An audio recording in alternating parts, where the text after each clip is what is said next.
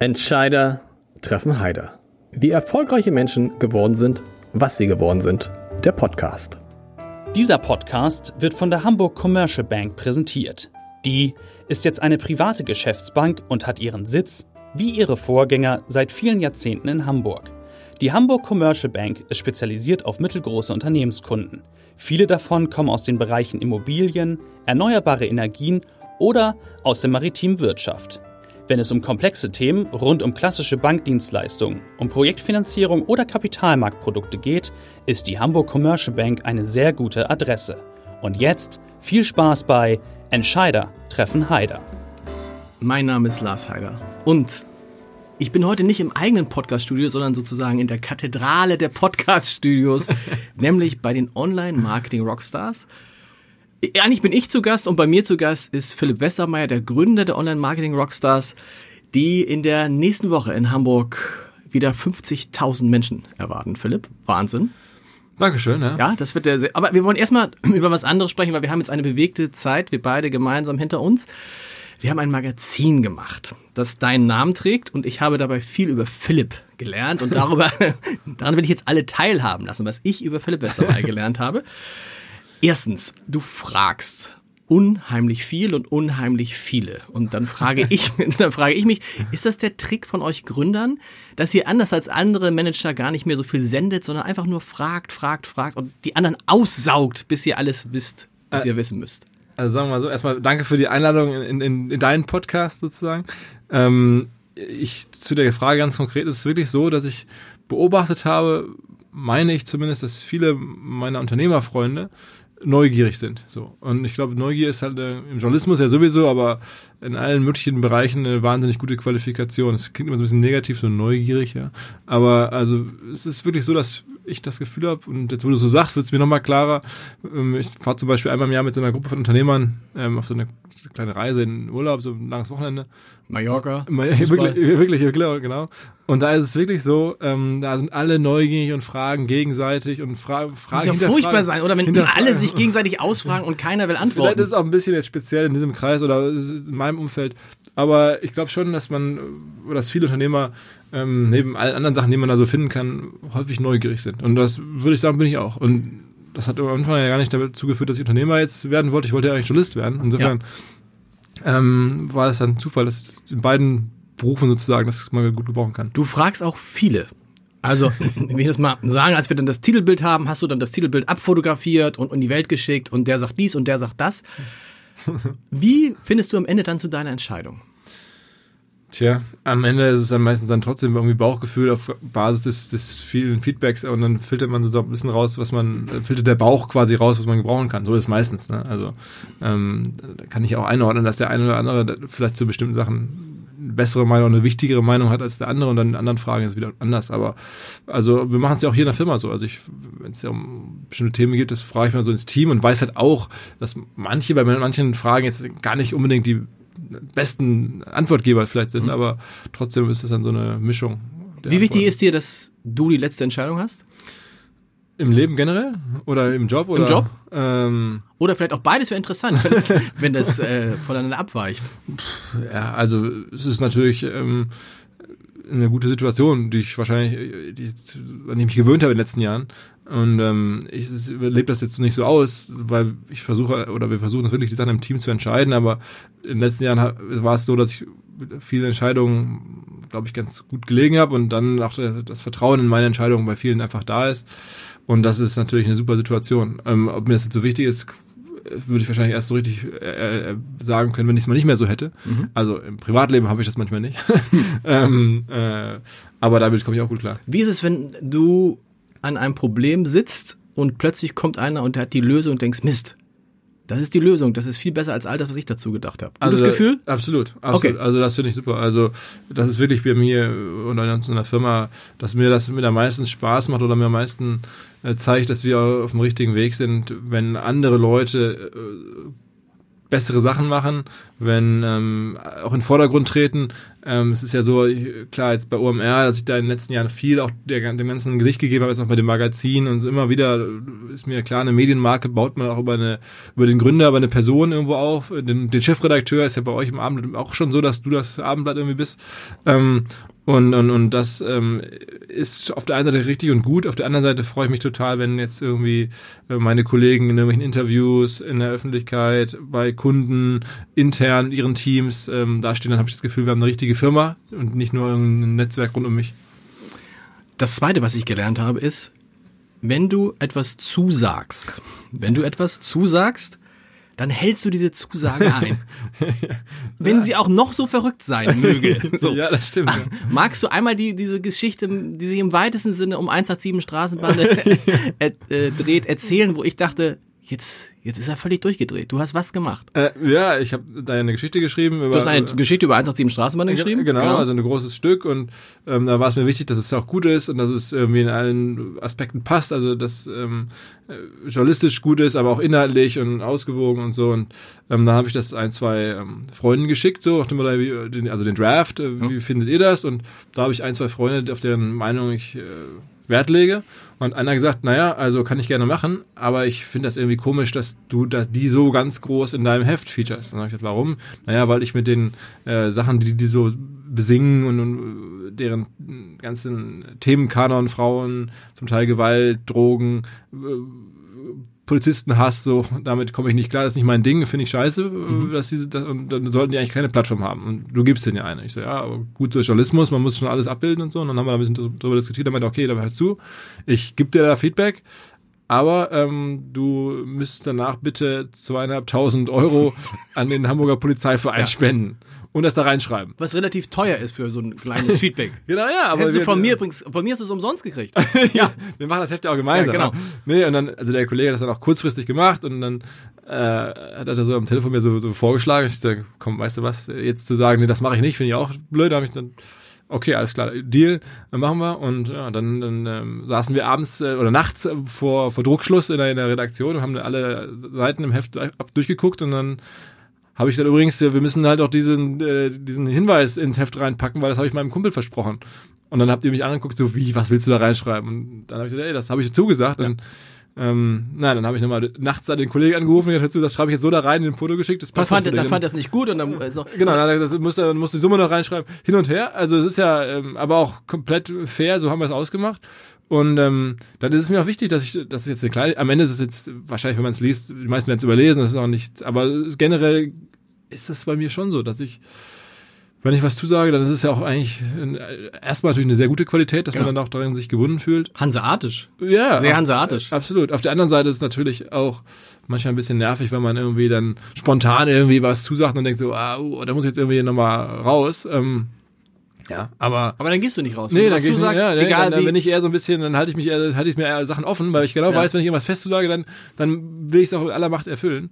Und ähm, tja, also es macht das Leben jetzt nicht unbedingt einfacher, aber ich finde das, irgendwo erwarte ich es eigentlich von anderen auch. Genau, also man lernt daraus, wenn man Philipp, von Philipp Wessemeyer eine Zusage bekommt, äh, dann hält er sie auch ein. Also man muss sie halt nur bekommen. Das ist gut. Aber so war es ja auch, als wir uns getroffen haben. Genau. Als du mich angehauen hast, dachte irgendwie, weiß ich noch, vorne irgendwie im letzten Herbst so, hast mal Lust auf einen Kaffee und dann saßen wir, dann wollen wir so ein Heft machen. Und dann saßen wir da in Hotel, Hotel, Hotellobby und dann ich ja, okay, lass machen. Mist. Oh, ja, und dann wusste jetzt, kam ich ins Büro zurück und dann habe ich übrigens, wir, wir, machen jetzt so ein Heft. Wie hast du schon zugesagt? Ich so, ja, äh, der Lars hat mich da gefragt. Ich hab, Wie unter Druck, er hat mies unter Druck gesetzt. Nee, es, es war natürlich am Anfang, muss man ja auch sagen, es ist ja auch irgendwie, äh, schmeichelt einem ja auch die Idee, dass man mit euch gemeinsam ein Heft machen darf.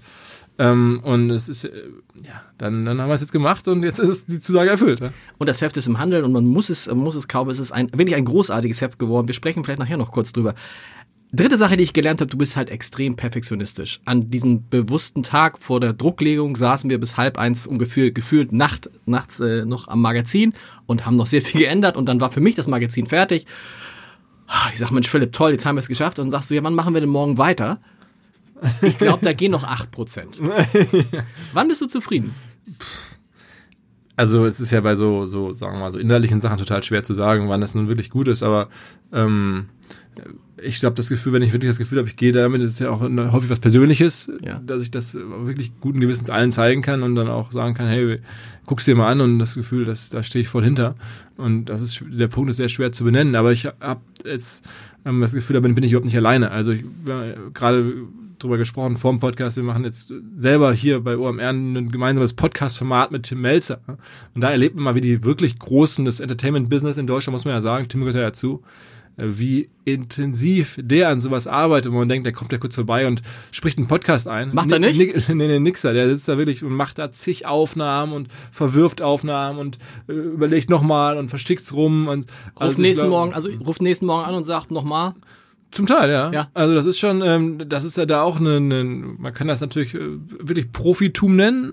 Manchmal sagen wir unprofessionell, aber das ist, glaube ich, einfach wirklich die, die, der Qualitätsanspruch und die, die Jagd nach Qualität.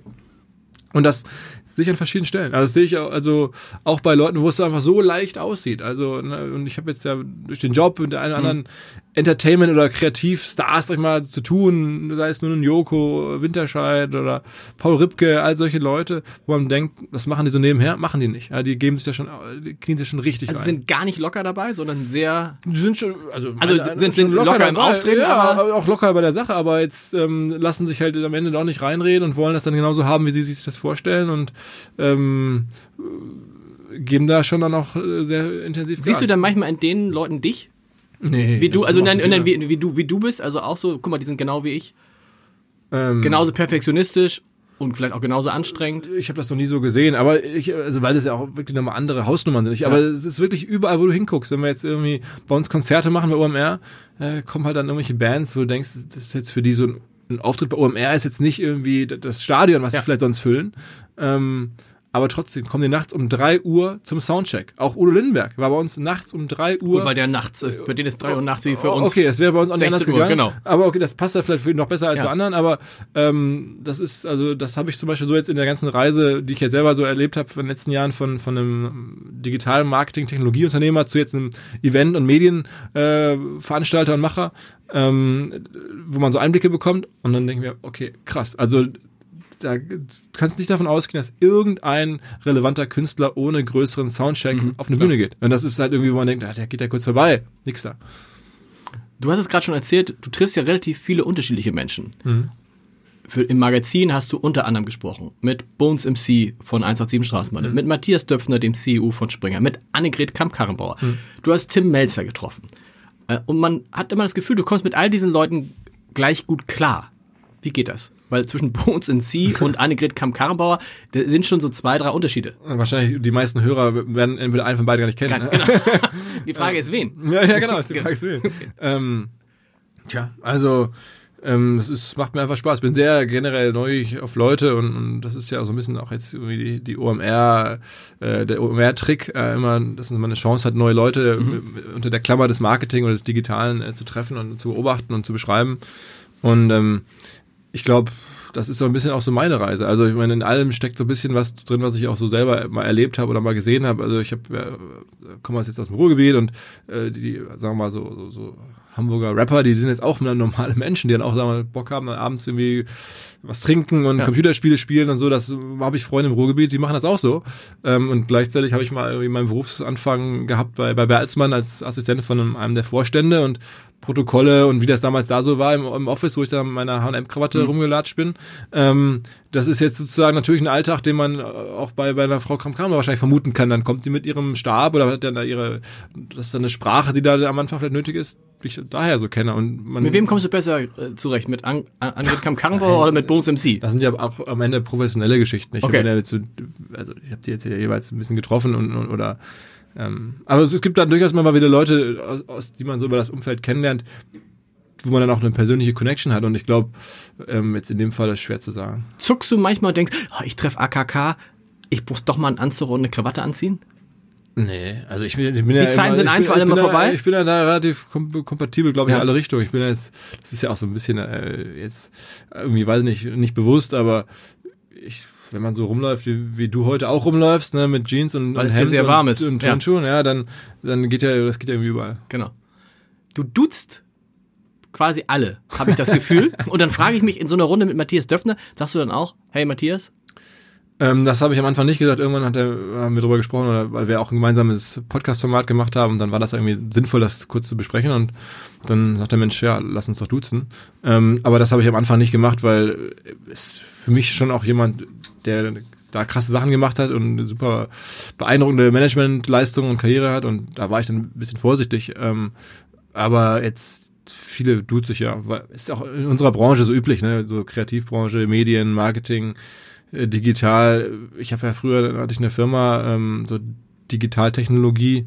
Da habe ich glaube ich keinen einzigen Kunden gesiezt. Ja? Und dann ist es ja schon Okay. ungewöhnlich, wenn man dann, das macht man einfach so im Leben auch so weiter. Also ja, aber es in der Kita bei uns auch. Also wenn ihr ganz normal bei uns in der Kita, da tut sie auch alle. Klar. gibt es auch irgendwie unter den Eltern oder so. Ja. Und es hat neulich einer, ich glaube der Otto-Chef im Podcast erzählt, dass äh, deren Berater gesagt hat, wenn ihr in eine Nachbarschaft kommt und stellt euch da vor, sitzt ihr euch da oder duzt ihr euch da? Und dann duzt man sich ja in der Nachbarschaft und das war da war die Frage auch für Otto erledigt, warum man sich bei Otto eigentlich nicht duzt. Kommen wir mal zu den Anfängen.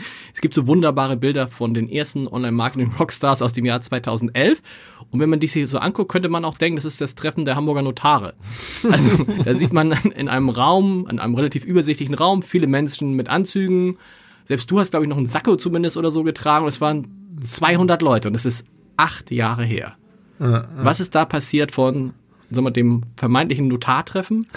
also, ne, Ja, also ganz so extrem ist war es nicht, gewesen. aber es war schon, aber es war anders, oder? Es Das war war völlig anders, anders. ja, es war anders. Wir haben, wir haben das auch damals so ausprobiert und Was war deine Idee eigentlich? Du wolltest auch wieder eigentlich alle Leute ausfragen und hast gesagt, Ja. deshalb versammeln wir mal alle Ja, an einem also, da kamen verschiedene Sachen zusammen. Also wir haben immer, ich habe immer schon so nebenberuflich mit den ähm, Freund und Professor von der Hamburg Media School Uni Hamburg äh, so Seminare gemacht für Digitalmarketing, drei Tage, wo ich selber dann das Seminare gegeben habe und erzählt habe, wie Digitalmarketing bei Google, bei Facebook, wie es funktioniert. Und dann sagten die Teilnehmer, Mensch, das war ja toll, sieht man sich immer wieder oder können wir nicht einen Aufbau und einen weiteren Kurs buchen und so, das gab's alles nicht.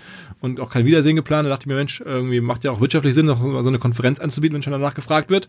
Also war das ein Aspekt. Der zweite war, dass wir damals Kunden hatten, Mitarbeiter hatten, Partner hatten, die ich einmal im Jahr irgendwie einladen wollte und großen Spaß habe an Medienprodukten und eine Konferenz am Ende ist das Medienprodukt. Und in dieser Zeit hatten wir sehr stark so Technologiefirmen halt. Marketing als Technologiefirma. Ja? Und das war für mich dann immer so ein bisschen weit ab von meiner eigentlichen DNA. Und ähm, so passten die Sachen zusammen, dachte ich mir, weißt du was, jetzt mache ich mal so eine Konferenz. Das erschlägt viele äh, Probleme oder, oder, oder Wünsche oder so. Und so ging es halt los. Und dann haben wir da rumprobiert. Das war ja auch kein Business, das war ja ein Hobby oder so, ein- so, ein- so ein Nebeneffekt, ein bisschen Geld an einem Rande verdienen, vielleicht perspektivisch oder so, aber das war nicht so gedacht, dass das jemals, was- jemals das, das werden wird, was heute ist. Aber was ist da passiert in den vergangenen, in acht Jahren, kann ich gar nicht ausrechnen, von 200 auf 50.000 Ja. äh, Leute? Also ich glaube, eine Sache, die natürlich vor allen Dingen passiert ist, und das, ja, damit haben wir noch nicht mal viel zu tun, ist diese Firmen, um die es damals schon ging, äh, Google, Facebook, Amazon, das damals sagte man fast noch zu Google Startup ne? ähm, oder, oder zu Facebook irgendwie, das waren so Startups in der Presse damals und was wir da gemacht haben im digitalen Online-Marketing war so am Rande, das interessierte ein paar Nerds oder ein paar so äh, Early Adapter oder sowas, aber nicht jetzt irgendwie die breite Masse und oder die Politik oder so. Und ja, in den letzten Jahren sind halt diese Firmen vom Rande des Wirtschaftsumfelds in die Mitte gerutscht und zu den wertvollsten Firmen, den relevantesten Firmen der Welt geworden, die Wahlkämpfe entscheiden, die das, den Lauf der Welt wirklich relevant bestimmen. Und ähm, das ist natürlich eine krasse Reise. Und diese Reise, diese, dieser Bugwelle sind wir so ein bisschen mitgesurft, von so einem kleinen Event halt hin zu einem jetzt großen Festival. Warum kommen sie alle zu euch? Sie könnten ja auch, es gibt ja durchaus andere äh, große Ich Events. ja, das ist dann das Zweite, für das wir dann vielleicht doch ein bisschen was können, dass wir es auch ganz gut gemacht haben, dass dann sich ganz gut traf, dass ich ein bisschen diese ähm, innerliche Kompetenz hatte für Digitalmarketing, aber auch diese Medien-DNA, man inszeniert das vernünftig und ähm, macht das innerlich gut und ansprechend und der Vorteil, dass wir am Anfang kein Geld verdienen mussten, dass wir sagen können, Mensch, da treten jetzt irgendwie Künstler auf und ich hatte einen anderen Job. Ne? Häufig treffe ich jetzt irgendwelche Firmen, also die wollen ein großes Festival halt auch bauen oder haben. Und dann planen die da im ersten Jahr kommen 10.000 Leute oder im zweiten dann irgendwie 12.000 oder, so. Ich sage, das wird schwer. Du musst halt irgendwie, solche Sachen wachsen halt langsam, wenn du nur über Zeit. Das kann man kaum beschleunigen, richtig. Und ähm, wir hatten keinen Druck, das zu beschleunigen. Wir konnten das über Jahre erstmal so wachsen lassen. Und nach vier, fünf Jahren habe ich dann angefangen, hauptberuflich zu machen. Und dann haben wir auch mit vielen Entscheidungen, glaube ich, Glück gehabt, selber einen Podcast zu machen, ähm, eine Messe dazu zu nehmen, äh, diese ganze Komponente mit der Musik und Marketing, das passt halt ganz gut. Also verschiedene Sachen. Jetzt, wenn ich in den vergangenen Wochen hier, hier war und mich so rumgehört habe, war so das Thema, müssen wir eigentlich weiter wachsen mit den OMR? Also wollen wir eigentlich die Größten sein? Oder wollen wir einfach nur sehr, sehr gut sein? Und mein, mein Eindruck ist also jetzt das Ziel, irgendwie in ein paar Jahren 100.000 zu haben, habt ihr gar nicht. Nee, also das so konkret auf keinen Fall. Also, ähm, ich habe tatsächlich irgendwann mal prüfen lassen, oder wir haben mal diskutiert, wie viele Leute man überhaupt infrastrukturell hier in Hamburg Ah, unterbringen könnte genau. an zwei Tagen. Ja, also in den Hallen, die wir haben, mit den Hotels und den ganzen Kapazitäten. Und das so. wären? Ich glaube, wenn man ein, Zwei-Tages-Event hart macht und die ganze Messe zur Verfügung hat, dann könnte man, glaube ich, so 85, 90.000 machen. So, äh, also das, das, also nur so mal um das, äh, nicht, dass es ein Ziel wäre, aber ich habe, mich interessiert, war ich neugierig, da kam es in einem Gespräch, hatten wir da irgendwie drüber gesprochen mit den Messeleuten und so. Ähm, ja, aber wir sagen halt, wir entscheiden das wirklich Jahr für Jahr. Wir gucken, wie viele waren am Ende da, wie hat es denen gefallen, wie hoch ist die Wahrscheinlichkeit, dass die zum ganz großen Teil wiederkommen würden und vielleicht noch jemand mitbringen. Da hast du ja Wachstum, Genau. das automatisch kommt. Und dann, dann machen wir da auf der, auf der Basis eine Prognose. Und jetzt aktuell ist die Prognose halt ungefähr 50.000. Ähm, wenn das jetzt alles super läuft, da Anfang am 7., 8. Mai, und wir das Gefühl haben, die werden schon wiederkommen, die Firmen, die Aussteller, die Besucher, dann hast du ja schon mal ein Grundrauschen von irgendwie, weiß ich nicht, 50.000 vielleicht oder, ein bisschen drunter. Ein paar, paar verliert man dann halt, weil die dann auch im nächsten Jahr nicht können oder die Branche verlassen oder, äh, weiß ich nicht, irgendwie andere Prioritäten haben. Aber wenn dann ein großer Teil jemand mitbringt, dann bist du schon schnell größer und vielleicht ergibt sich das so, aber ich glaube, mehr als diese, das wollen wir das nicht beschleunigen, weil wir das auch wirklich erstmal schaffen müssen. Das ist, es gibt ja diese Doku über das Fire Festival bei Netflix. Ähm, äh, wenn man sagt, ich mache von 0 auf 80.000, dann hast du auf jeden Fall, das kann, kann keine Organisation, keine junge Organisation wie wir, das, kann, das, kann das verdauen und das handeln. Und wir lernen das Schritt für Schritt. Jetzt lernen wir dann halt 50.000, dann sind wir vielleicht auch in der nächsten in der Lage oder wären wir in der Lage, mehr zu machen. Müssen wir mal gucken. Stimmt es, dass ihr überlegt, ob Online-Marketing-Rockstars der richtige Titel ist? Absolut, ja. ja also Warum? es- Weil ich glaube, dass die Marke OMR die bessere Marke ist. Die ist internationaler, die ist, ähm, äh, die ist irgendwie griffiger, die ist. Ähm, Also ohne so dann sozusagen die Übersetzung oder die Genau, die wofür es steht. Aussprache, Okay, genau. ohne, Also genau. wir, wir nehmen, das eigentlich mittlerweile überall raus. Okay. Es ist eh allen bewusst und es wird ja auch noch häufig gesagt, ist auch okay. Aber eigentlich wollen wir OMR sein. Das ist ein ganz kleines Beispiel. Wenn ich jetzt mit Leuten in New York schreibe und sage, hast du irgendwie Lust, bei uns vorbeizukommen, dann würde ich schreiben von einer Adresse philipp.westermeier at onlinemarketingrockstars.de. Dann würde ich denken, ich bin irgendein Spammer, der, keine Ahnung, irgendwie, irgendwelche komischen, der wirst du gar nicht ernst genommen. Aber wenn du dann schreibst philipp at omr.com, dann sagen die Leute, okay, das ganze Grundappearance dieser Mail und dieses, wie das so rüberkommt, ist schon mal ernsthaft und, und passend. Und wenn der Okay. jetzt sagt, irgendwie komm hier rüber, dann kann ich das zumindest mal sinnvoll prüfen. Alles andere fällt direkt raus nach dem Motto, irgendeine abseitige äh, Quatschkonferenz. Und so muss man das irgendwie sehen, dass ich glaube, ähm, dass, dass wir jetzt einfach versuchen, uns da so ein bisschen breiter aufzustellen und auch ja, mittlerweile Themen haben, die über Online-Marketing hinausgehen. Und Stars ist auch so ein, so, ein, so ein Wort, äh, zumindest mit dem du so ein bisschen Probleme hast, oder? Ja, weil natürlich immer das mitschwingt, dass wir uns selber Ja. so als Rockstars sehen würden. Und das äh, ist natürlich überhaupt nicht so. Meine Selbstwahrnehmung ist null, ein Star Mhm. zu sein und Rockstar schon gar nicht. Und, und, und äh, ähm, Online-Marketing ist jetzt auch nicht das Thema, mit dem man wirklich Rockstar sein könnte. Aber also das ist dieses Problem, dass, dass uns Leute da so eine etwas irritierende Selbstwahrnehmung äh, Mhm. vom, bei uns vermuten, bei uns bescheinigen. Das, ist, das muss auch irgendwie weg. Und ich, das ist mir ein bisschen unangenehm. Mittlerweile ist es, glaube ich, klar, dass das nicht so ist. Aber ähm, ähm, nach wie vor, glaube ich, sind wir da auch ein leichtes Opfer für Leute, die sagen, die Typen, die spinnen ja, die sehen online, was soll das denn? Hat uns am Anfang trotzdem viel geholfen, weil es halt super edgy ist und der Begriff halt so ungewöhnlich ist und viele Leute sagten, okay, krass, was machen die denn da? Ähm, aber ich glaube trotzdem, ähm, langfristig sind wir gut beraten, auf OMR zu gehen. Weiß ja heute auch keiner, wofür ARD steht Nee. oder so, ne? Allge nee. Ähm, ich überlege, wofür ARD steht. Ich wüsste es. Du wüsstest es. Nee, ich weiß es nicht. All, nee, ich sag's nicht. Ähm, wir schneiden's raus. Ähm, welche, nichts welche, welche, Rolle, welche Rolle spielt denn dann doch die Musik? Ähm, große Rolle. Also das gehört uns zu uns dazu. Ähm, sagen wir mal jetzt wirklich äh, bisschen großsprüchig formuliert. Irgendwie äh, Marketing ist ein Stück Kultur und Kultur ist mittlerweile ein Stück Marketing und ähm, Musik und Kultur das hängt ist ja auch irgendwie äh, das Gleiche oder, oder überlappt und ähm, also Marketing ist halt eine, eine sehr kulturelle Geschichte. Es ist halt etwas anderes als, als Logistik. Und ähm, äh, das hängt halt mit der Musik eng zusammen. Und wir, generell ist OMR drei Sachen. Es ist Business, es ist Information und es ist Inspiration. Und dann ist Musik auch irgendwie Inspiration. Du warst neulich bei Dieter Bohlen, um mit ihm einen Podcast zu machen. Hm. Wäre es vorstellbar, dass Dieter Bohlen bei den OMR auftritt? Also als Musiker oder als Als Musiker, ja, und als beides auch, aber als Musiker ist ja das Interessante.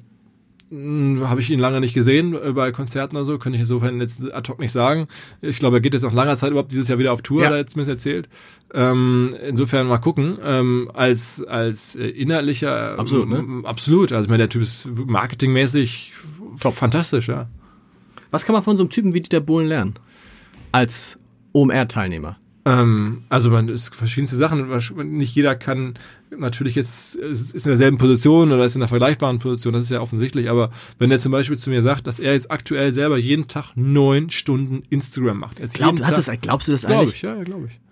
Ähm, Also er macht Instagram oder er ist auf Instagram? er, er ist da, dabei, Kommentare zu beantworten, zu posten, Sachen anzugucken, ähm, da zu schreiben, Filme zu produzieren dafür, äh, oder Okay. Clips zu produzieren. Wie viele Follower hat er da? Weißt du das? Ähm, 1,3 Millionen. Okay. Also das ist schon, schon relevant und wächst weiter stark und ist noch nicht gar nicht so lange dabei. Und wenn man das so sieht und hört, dann ist das natürlich ein Hinweis. Also Dann kann man jetzt sagen, ähm, was kann jetzt eine Marketingchefin oder ein Marketingchef davon lernen? Dann der kann schon mal sagen, dass es, wenn so ein Dieter Bohlen so einen Einsatz da zeigt oder da so eine, so eine so viel In- Intensität und so viel äh, Kraft und, und, und Ressourcen in diesen Content, den er da produziert am Ende reinsteckt, dann ist es ein bisschen verrückt zu glauben, dass man selber mit seiner, weiß nicht, einer Dreiviertelkraft oder einer Halbtagskraft Genau, irgendwie bei Posts, genau. genau irgendwas gewinnen kann bei Ja. Instagram. Das lernt man da und das lernt man dann nicht jetzt sofort, aber man lernt es mehr oder weniger direkt ins Gesicht um, Umwege gesagt, bekommt man das. Und das ist ein, ein Hinweis. Und dann kann man ja auch sehen, wie der, da, wie der das macht. Er macht da Kollaboration mit anderen Künstlern und welche Formate er da macht. Da kann man sich schon was abgucken. Ähm, aber klar, das ist jetzt vielleicht nicht für jede Marke oder, oder, oder jede Person. Aber deswegen wäre er auch niemals der Einzige, sondern das ist dann, aber das ist schon, ich glaube, den Podcast kann man hören und denkt nachher, er hat einiges mitgenommen. Finde ich auch. Du hast ja auch noch jemand anders getroffen, der noch mehr Follower hat. Du warst mit äh, Bones MC von 187 Mhm. Straßenrabe, ein Gangster-Rapper in New York für das Magazin Mhm. Philipp. Das Besondere daran ist, dass noch nie ein Journalist äh, an die in einer Weise nur rangekommen ist. Also insofern lohnt es sich, Philipp zu kaufen. Das Magazin, was es Absolut. jetzt im Handel gibt, Absolut. für 9 Euro. Ja. Ein, ein Schnäppchenpreis. Den Preis habt ihr euch Also ausgedacht. Ein Schnäppchenpreis. Ein, Und so gemein, weil es gibt es nicht digital. Es sind nur Digitalthemen, aber man findet sie nicht digital. Was kann man von, du hast über Bones MC geschrieben, ähm, er hat ein unglaubliches Gefühl für Instagram. Mhm. Was, wie kriegt man ein Gefühl für Instagram? Wie macht sich das bei Bones bemerkbar? Ich glaube, das kann man nicht so richtig lernen. Also generell, das ist ja Instagram oder YouTube, es ist ja ein, einfach ein Gefühl für Geschichten erzählen, für Bilder ähm, und, und auch für Humor. Also das ist halt sind so Sachen auf einem, einem bis zu einem gewissen Stück ist das halt einfach dann auch nicht mehr ähm, erklärbar. Da ist es dann einfach nur, da weiß man, wie es funktioniert, man kann das beschreiben, aber ähm, das ist ja auch bei die, die größten äh, Marketing-Leute im Content-Bereich, also im Kreativmarketing, ähm, da kann man ja auch nicht sagen, äh, wie kann man das jetzt kopi- kopieren oder so. Ne? Man, ich glaube, es gibt ein paar Sachen, die man verstehen muss. Also äh, man darf sich nicht so sehr einschränken, man darf, der ist auch sehr kontrovers zum Beispiel und so, der ist sehr authentisch. Das sind so die üblichen Sachen, wo man sagt, das muss man sich dann auch zutrauen, wenn man da einen gewissen Erfolg haben möchte, auch als Marke vielleicht.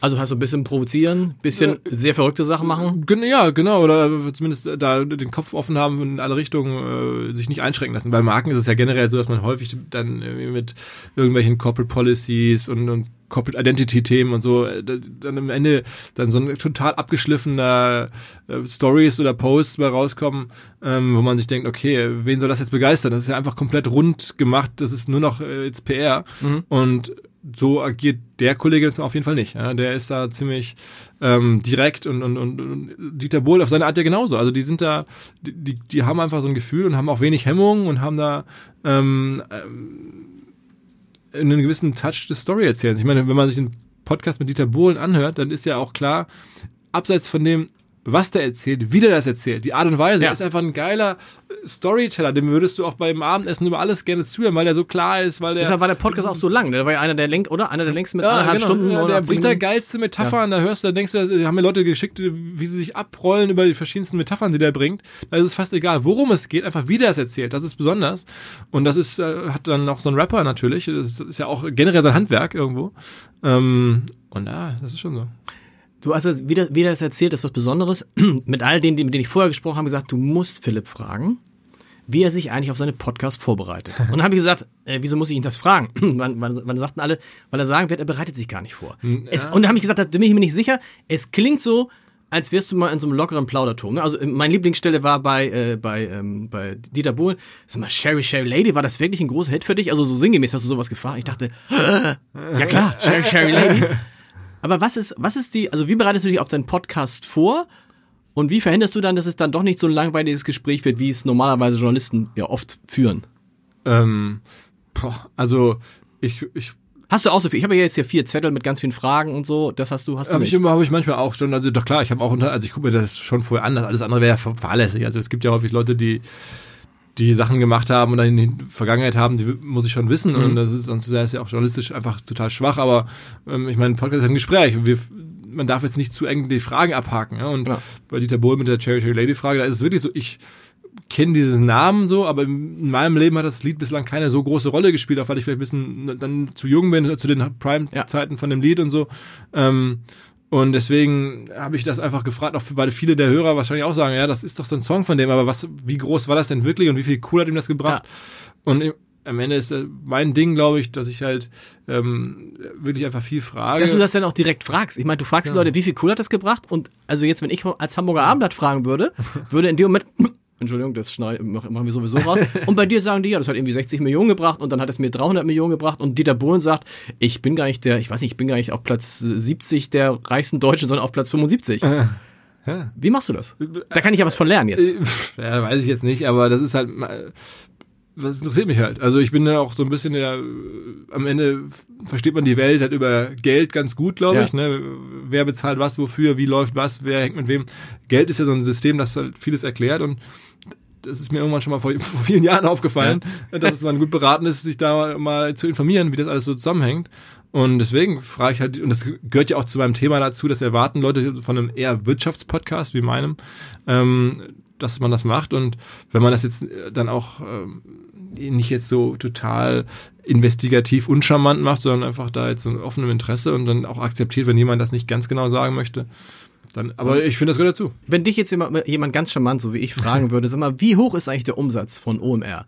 Ja, Würdest du dann ganz charmant auch sagen, ach na klar, das sind die, irgendwie die 80 Millionen. Und dann, wenn man die Kosten abzieht, dann bleiben halt nur noch 70 oder was ist? Nein, ich, also die Frage habe ich ja auch schon ein paar Mal bekommen und es ist ja auch fair, dass wenn ich sowas frage, dass ich auch selber dann antworte.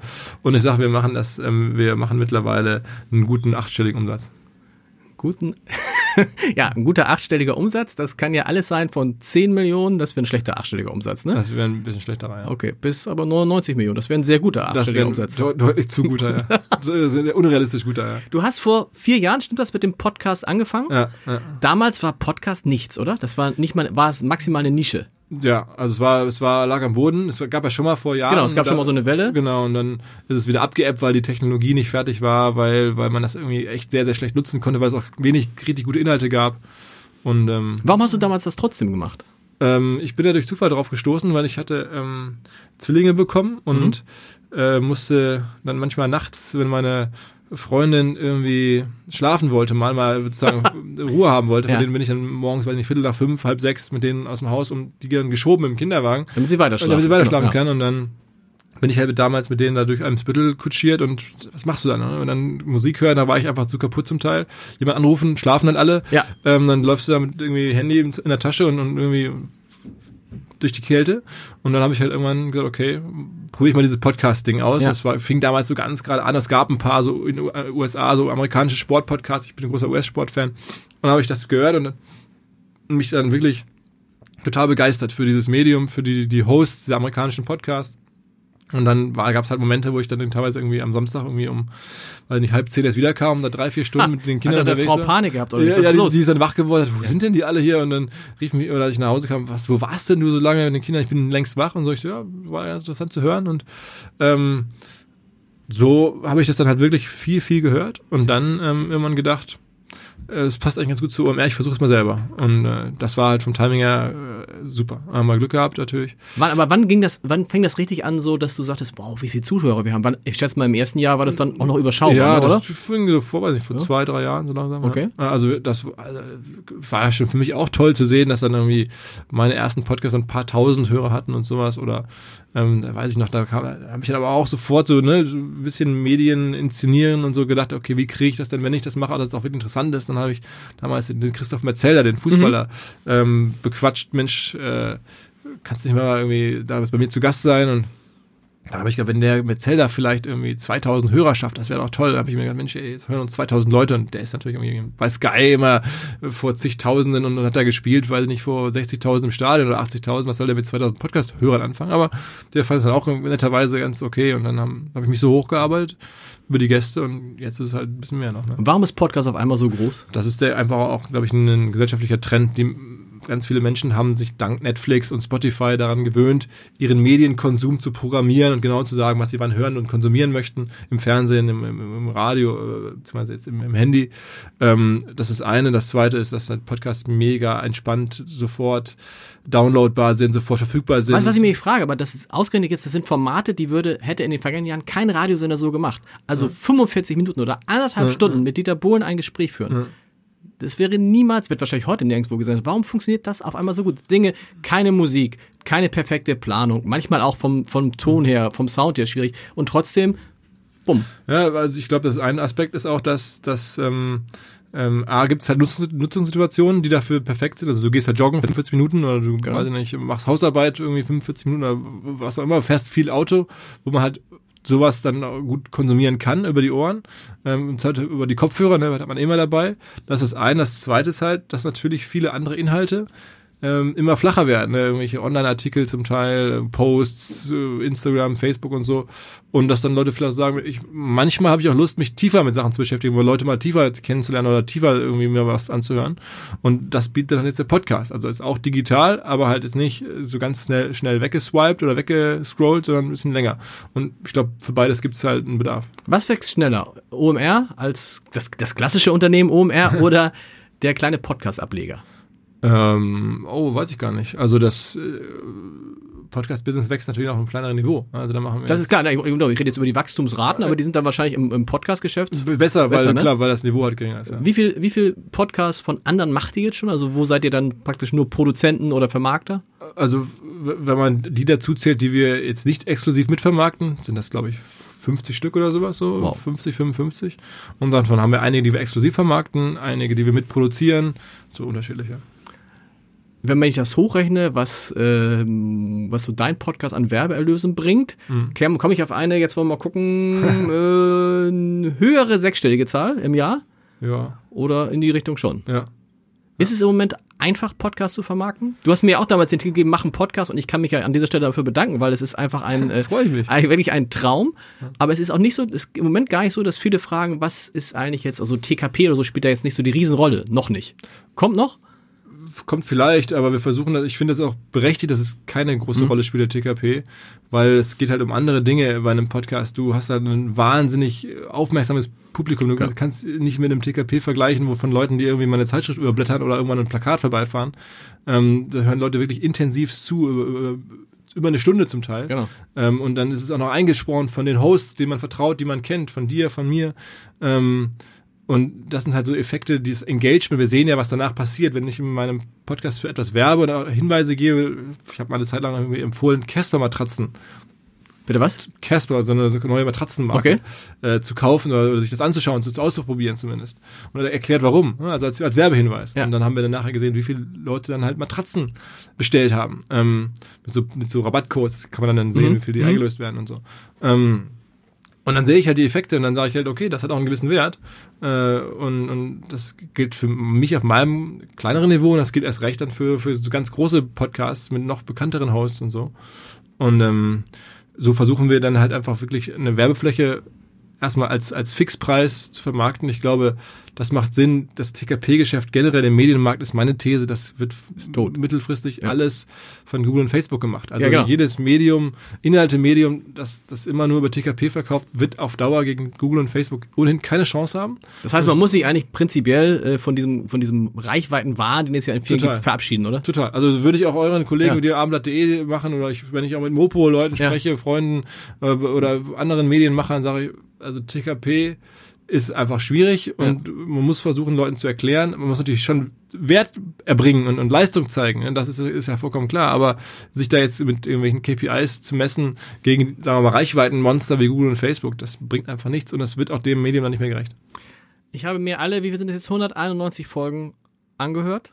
Als Vorbereitung. Das ist aber, Natürlich. das ist ganz normal. Das ist bei uns ganz normal. Natürlich. Und äh, habe natürlich dann das Wort rausgefiltert, was du am häufigsten sagst. Es ist das gleiche Wort, was du auch in deinem Leben am häufigsten sagst. Oha. Mir hast du es zuletzt zugerufen, am, als wir uns Sonnabend, da kommen wir nachher noch drauf, im, vor dem Rabatz trafen an Interspieler. was ist das häufigste Wort, was Philipp Westermeier sagt?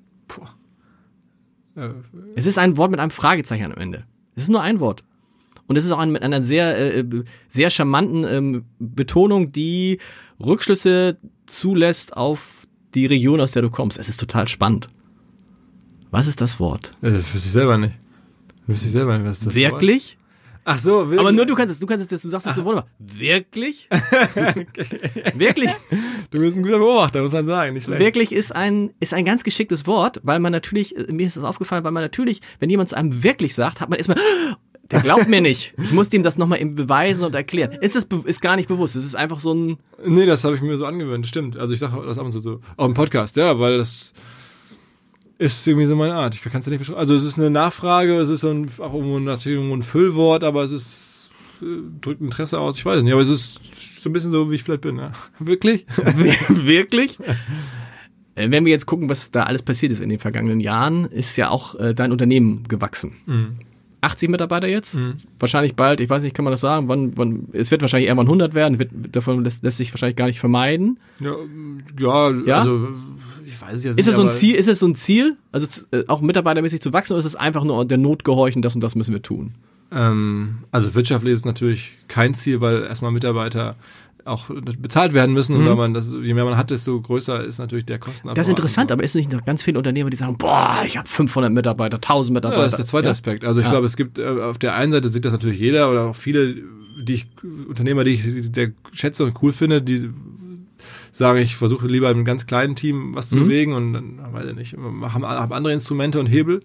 Ähm, und dann gibt es natürlich auch den Aspekt, dass man auch stolz ist, Mitarbeiter zu haben, weil es halt eine gewisse Größe und einen gewissen Erfolg und, und, und ich finde es auch deswegen cool, weil ich glaube, die, die uns kennen oder unsere Firma kennen, das ist eine äh, sehr persönliche und, und, und Interesse oder, oder positive Kultur, wo man was mitnimmt, wo man einfach ein gutes Leben hat. Und das ist natürlich auch für mich toll, wenn man dann Leuten ein gutes Leben oder Ja. zumindest ein gutes Berufsleben, Ja. das ist ja ein großer Aspekt äh, meistens, ähm, vermitteln kann und, und anbieten kann und, und gemeinsam erleben kann. Das mir, macht mir selber Spaß und ist mir selber total wichtig. Und ähm, das ist dann schon auch irgendwo eine Leistung, die, wo ich sage, Mensch, geil, so viele Leute, die dann jetzt selber irgendwie immer weiter wachsen, uns hier voranbringen, äh, mehr Geld verdienen und stolz darauf sind, dass sie hier sind, das äh, macht einen dann auch schon stolz. Was macht das, was macht das mit dir? Dieses Bewusstsein, okay, ich muss jetzt auch im Ende des Monats wieder 80 Leuten ein Gehalt zahlen. Und nächsten Monat auch. Und übernächsten Monat aus. Beschäftigt dich das? Nee, weil man hat ja, ich habe ja eine Businessplanung und da weiß ich, wenn bestimmte Umsätze kommen, dann ist das eh vorgesehen und dann, Okay. dann, dann ist das, äh, das ist jetzt nicht so, dass ich dann denke, oh, wie schaffen wir das nur im Monat das Geld reinzubringen? Wenn ich jetzt halt sehen würde, dass wir irgendwo total rückläufig sind, dann würde ich natürlich fragen, Klar. was müssen wir gegensteuern Mhm. und mit Leuten reden oder irgendwie was eine Lösung finden. Aber Musstest du schon mal jemanden entlassen? ja klar. Aber nicht aus wirtschaftlichen Gründen, sondern einfach, weil passte nicht und.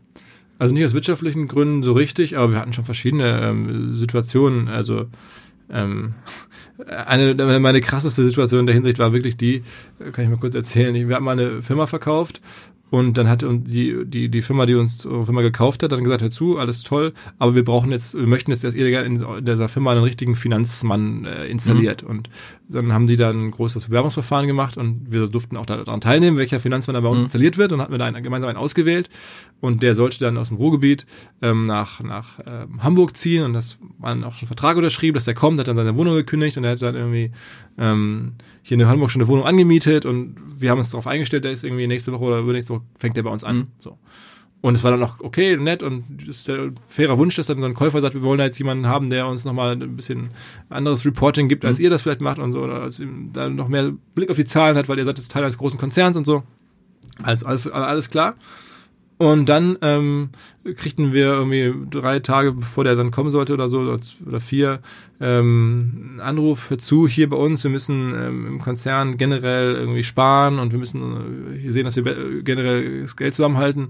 Ähm, alle äh, die noch nicht angetretenen Arbeitsverhältnisse oder zukünftige Arbeitsverhältnisse sollen nicht mehr stattfinden. Oh. Ähm, auch diese Position wird jetzt hier gecancelt. Und ich saß halt als jetzt dann Geschäftsführer der Firma, der aber nicht, die nicht mehr mir gehörte und habe dann den Auftrag bekommen, den anzurufen und zu sagen, hör zu, ähm, äh, dein Job findet gar nicht mehr statt. Ähm, du musst nicht nach Hamburg Krass. Kommen. Und dann hat der am Telefon so die ersten paar Minuten gesagt, ich würde dir jetzt verarschen. Ja. Nach dem Motto, und dann hat er, als er realisiert, ich meine es ernst, dann hat er realisiert, fuck, ich habe meine Wohnung hier gekündigt, ich habe da eine Wohnung angemietet. Das ist ein riesen Rattenschwanz. Und dann haben wir natürlich darüber gesprochen, was er jetzt bekommt an Geld und wie wir mhm. das lösen. Aber das war so mit der ultra ultimativ unangenehmste Kündigungsanruf, Absolut. den ich jemals hatte. Also eine Kündigung an jemanden, der noch niemals angefangen hat. Am Telefon dann noch. Am Telefon. Genau. Ja. Ja. Wenn ich hierher komme, das war jetzt zum letzten Jahr glücklicherweise oft, das ist immer total nett, weil wenn ich reinkomme, wird mir auch meistens ein Stuhl angeboten. ja, weil ich mit Abstand, ja, weil es wirklich nett, weil äh, guck mal, da kommt der etwas ältere Herr. ja, mein Gott. Ihr, ihr, ihr habt nicht viele Leute über 40 hier, oder täuscht das? Nee, das täuscht nicht. Was ist da? Also mich. Ja. ja. Äh, bist du schon einer der Ältesten jetzt mit? Äh, ah, bei uns im Team auf jeden Fall. Ja, ja klar. Warum? Was würdest du jetzt machen, wenn dir sich ein 50-Jähriger bewirbt? Sagst du, nee, komm, kann nicht digital, ist nicht ist digital Frage, genug? Ist, nee, das ist die Frage, wofür. Ne? Ja. Also wir haben, wir haben, also. Gibt es Leute über 50, die sich hier bewerben? Womit ich nicht sagen will, dass ich über 50 bin, aber vielleicht. Ähm, Bald. Äh, also für dich würden wir auf jeden Fall ein Plätzchen finden, das ist ganz klar. das ist wirklich klar. Aber, aber ähm, wir, in der Tat bekommen wir nicht so viele Bewerbungen. Nee. Ne? Warum ist das eigentlich so? Ist das, die, oder oder werdet ihr jetzt werdet ihr jetzt auch einfach alt werden so also dass dann dass ihr in zehn Jahren mit den gleichen Leuten hier sitzt und dann bist du 50 und die anderen Jungs sind alle 45 die anderen Jungs es sind auch täuscht das aber es sind es sind überwiegend Männer, die hier mm, arbeiten. Nee, will ich nicht sagen. Nee, okay. Ziemlich 50-50. Ja, äh, nicht, weiß ich nicht genau, aber okay. nicht so. Warum habe ich bisher nur die Männer kennengelernt? Hat das irgendeinen Grund? Die halten die Mails halten bewusst von dir weg. das würde kein gutes, das würde dann natürlich nur fragen ja, und wollten alle deine Nummer haben ja, und so. genau. Warum ist das? Warum macht der alte Mann hier so? Ähm, Wer ist der? Kann ich den mal ansprechen? so, wie heißt der bei Instagram und so? Ja, genau. Dann nur die Frage kriegt ja, oh, oh, schwierig. Ähm, du bist ja auch 40 geworden in diesem Jahr. Ja. Und mein Eindruck war, ich hoffe, es wird jetzt nicht zu. Du warst aber Geburtstag. Ich war da Geburtstag, aber ich hatte das Gefühl, das ist für dich nicht nur eine Zahl. Ähm, 40. Es war nicht so, dass es so. Bisschen, ja, ne? Ein bisschen ist schon klar, dass man. Also so richtig geil fand ich nicht, ja. Warum nicht? Sagst du einem, der dieses Jahr 50 wird? Ja, findest du wahrscheinlich auch nicht so nur geil. Weiß also nicht, ich fand 30, ich fand 30 doof. 30 fand ich irgendwie so, dass ich dachte, ich weiß noch, wie, wie, wie, wie eine, eine Kollegin am Tag vor meinem 30. zu Geburtstag zu mir sagte, wissen Sie, als ich 30 wurde, da wusste ich, das Leben ist endlich. Und da war ich völlig niedergeschlagen. Ich fand mit 30 was, aber mit 40 war so. Vielleicht ist ja 40 das neue 30, ich weiß es nicht, aber ähm, generell ist es, äh, finde ich, jeder Geburtstag, äh, dann gerade so ein, so, ein, so, ein, so ein Runder ist bei mir dann so, dann, dann fängt man an nachzudenken und dann ist man so, wird einem natürlich solche Sachen schon auch irgendwie mhm. klar. Das ist jetzt irgendwie, für mich ist es einfach im Moment eine total tolle Zeit. Ich habe ein wirklich extrem tolles Leben für meinen Geschmack. Ähm, und ja, man, ich glaube, ich könnte es wahrscheinlich noch länger machen als die Jahre, die jetzt kalendarisch vorgesehen sind. Das, was du ja nicht weißt, wie viele Jahre kalendarisch vorgesehen sind. Im Normalfall, ja. Im Normalfall. Im, Gesund im Gesundheitsfall. Ja. Hast du denn noch so große Ziele, die mit dem, was du jetzt machst, nichts zu tun haben? Ähm, nicht so konkretes, aber ich glaube, je älter man auch irgendwie wird, denkt man sich so, es könnten auch schon mal Sachen noch gemacht oder erledigt werden von mir, die ähm, oder angegangen werden, die äh, jetzt nicht mit unmittelbar äh, Firma gründen und verkaufen oder jetzt äh, rein baut jetzt ein Business auf, sondern wo man sagt, okay, was ist denn noch ein anderer Impact, den man so leisten könnte. Du hast einen der Unternehmer, die auch im, im, im Philipp, das Magazin, was es jetzt hier gibt für neun Euro im, im Handel, auch auf Amazon, hast du ähm, hast du beschrieben, dass einer auf einer Geburtstagsfeier gesagt hat, ein sehr, sehr erfolgreicher Hamburger Unternehmer, mhm. Leute, lasst uns mal endlich was Vernünftiges tun. Mhm. Und das ist ein, ein, Satz, den ich viel höre, gerade von erfolgreichen Menschen, die dann irgendwie an einem Punkt kommen und sagen, jetzt muss ich mal was tun, was Vernünftiges, wo man sich immer fragt, ist das, was ihr tut, Arbeitsplätze schaffen ist ja auch vernünftig. Was bedeutet das, was Vernünftiges tun? Nein, man, äh, sie realisiert ja schon, glaube ich, ähm, dass das äh, wer soll nun was verändern, wenn ich Leute, die selber schon gezeigt und Erfahrung damit gesammelt haben, äh, was zu verändern im Sinne von Firmen zu entwickeln, Projekte zu entwickeln, ähm, das ist ja eigentlich die, die dafür am besten geeignet sind, offensichtlich. Mhm. Sonst ne, das haben sie ja zumindest zum Teil bewiesen, die Erfahrung gesammelt und so. Und das, ähm, wenn man sich dann so umguckt, dann denkt man sich, ja, da ist dann vielleicht irgendwann der Moment, wo man selber da auch irgendwie mitmischen muss und sich da oder sollte. Äh, sonst hat man vielleicht zu wenig äh, aus seinem Leben dann gemacht mhm. oder so, weiß ich nicht. Aber das sind so schon die, die Gedanken und ich stelle das auch fest, dass viele Leute, die jetzt einen gewissen Erfolg haben, sagen, hey, das ähm, ist nicht selbstverständlich und dann, auch, dann finde ich, die meisten guten Leute haben dann eine gewisse Dankbarkeit für das Wollen Umfeld. was zurückgeben. Es ja, ist nicht nur dieses Gefühl, oh, Geld habe ich jetzt genug, jetzt mache ich mal was, was Ich glaube, eher eine Dankbarkeit, dass man das Gefühl hat, also bei mir ist es zumindest so, dass man es, es wäre nicht so gekommen oder mir würde es nicht so gut geben, wenn ich nicht bestimmte ähm, Grundvoraussetzungen gehabt hätte, also in der Gesellschaft, in, im, im Umfeld, ähm, ähm, dass ich diesen, diese Situation, die ich jetzt sehr genieße, ähm, habe erreichen können. Und dann denkt man sich schon, wäre doch auch ganz geil, wenn, wenn man das irgendwie bewahrt oder, oder für die Zukunft mhm. sichert oder anderen Leuten das ermöglicht. Wie gesagt, ich glaube, das ist, ähm, man ist da, oder ich bin, meine Herangehensweise ist so, dass ich sage, der Moment kommt und man hat so und so viele Jahre, wo man wirklich ganz aktiv selber was sich aufbauen kann und dann irgendwann kommt der Moment, dann sagt man jetzt, verstärke ich noch die andere, ähm, einen anderen Aspekt. Es gibt aber auch Leute, die jetzt sofort anfangen mit 17, 18 oder 16 jetzt die, die ganzen Klimademonstranten ja. sofort mitzumachen. Ich habe halt so ein bisschen irgendwie aufgrund der Generation, aus der ich komme, ich weiß es nicht, auf meinem Umfeld erstmal jetzt selber was aufbauen und einen gewissen Weg gehen und dann, wenn man äh, vielleicht auch einen kleinen Hebel hat oder so, dann ähm, versucht man sich um, um die Sachen zu kümmern. Aber da gibt es verschiedene Ansätze. Es gibt Unternehmen, oder erfolgreiche Leute, die von heute auf morgen aus ihrem Job aussteigen, was völlig anderes machen. Es gibt ein lustiges, ein, ein interessantes Beispiel aus Hamburg, wo ein Top-Geschäftsführer von heute auf morgen einfach Lehrer geworden ist. Ja. So, ist, aber sowas ist für dich, kann das bin, passieren? Ich bin, glaube ich, kein Typ für so krasse Entscheidungen. Mhm. Also, ich, ähm, also es gibt ja auch Leute, die treffen sich und heiraten sofort am nächsten ja. Tag oder sowas. Ne? Also, da bin ich, glaube ich, dann zu rational. Das steht noch aus. Im Hause Westermeier, genau. Nach zwölf Jahren. das steht noch aus. Ja, also generell, also es gibt halt Leute, die sind einfach viel mehr prepared. Da habe ich auch ein paar Freunde, die sind einfach so, die sind einfach wirklich prepared, ähm, sofort krasse Entscheidungen zu treffen. Ja. Und ich habe auch mal das Gefühl, dass ich denke, ey, ich muss jetzt mal was anderes machen oder aber so dann sofort durch zu exekutieren. Ich, also ich bin auch wirklich jemand, der krasse Entscheidungen trifft, genau. gar keine Frage. Ähm, und auch Lust hat, ungewöhnliche Entscheidungen zu treffen. Aber jetzt nicht irgendwie so von heute auf morgen. Also das ist dann vielleicht manchmal ein bisschen zu extrem. Also es kommt zumindest für meinen, meine Taktung, so meine, wie ich so gebaut mhm. bin. Was spielt bei all dem, was du machst, welche Rolle spielt da noch das Geld? Naja, also ich meine, noch das Geld ist schon geil, ist eigentlich ja, cool. Das ist, welches spielt noch das, also welches spielt Geld? Das ist für mich übertrieben, weil ich habe irgendwie äh, vergleichsweise im Umfeld auch Hamburger Unternehmer bin ich äh, da nicht irgendwo vorne dabei und auch nicht mal in der Mitte, sondern da haben wir gute Sachen hinbekommen und es mhm. geht uns gut und alles, aber äh, da, da gibt auch im Heft äh, Beispiele von Leuten, äh, die so alt sind wie ich oder, oder jünger, die auf einem ganz anderen finanziellen Niveau spielen und da ich beklage mich überhaupt nicht, mir geht's wirklich gut, aber. Aber ist es ein, Ant also wie, wie stark ist der Antrieb, Geld zu verdienen? Ähm, der, ist irgendwo da, weil Geld Sachen möglich macht und weil man auch, weil ich genau weiß, dass irgendwie, wenn sich die Welt fundamental ändert, dann wird man auch nur was ändern können mit einer gewissen finanziellen Absolut. Hebel.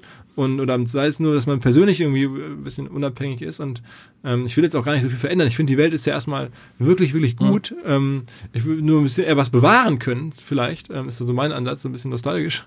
Ähm, und ähm, aber auch das gelingt halt dann nur, wenn man, wenn man eine gewisse Unabhängigkeit hat und man kann einfach damit tolle Sachen machen. Also auch bei uns, wenn ich, es gibt für mich da auch, wenn man mal jemandem sagen kann, weißt du was, wir würden jetzt dir auch mehr bezahlen, weil du ja. machst einen super Job.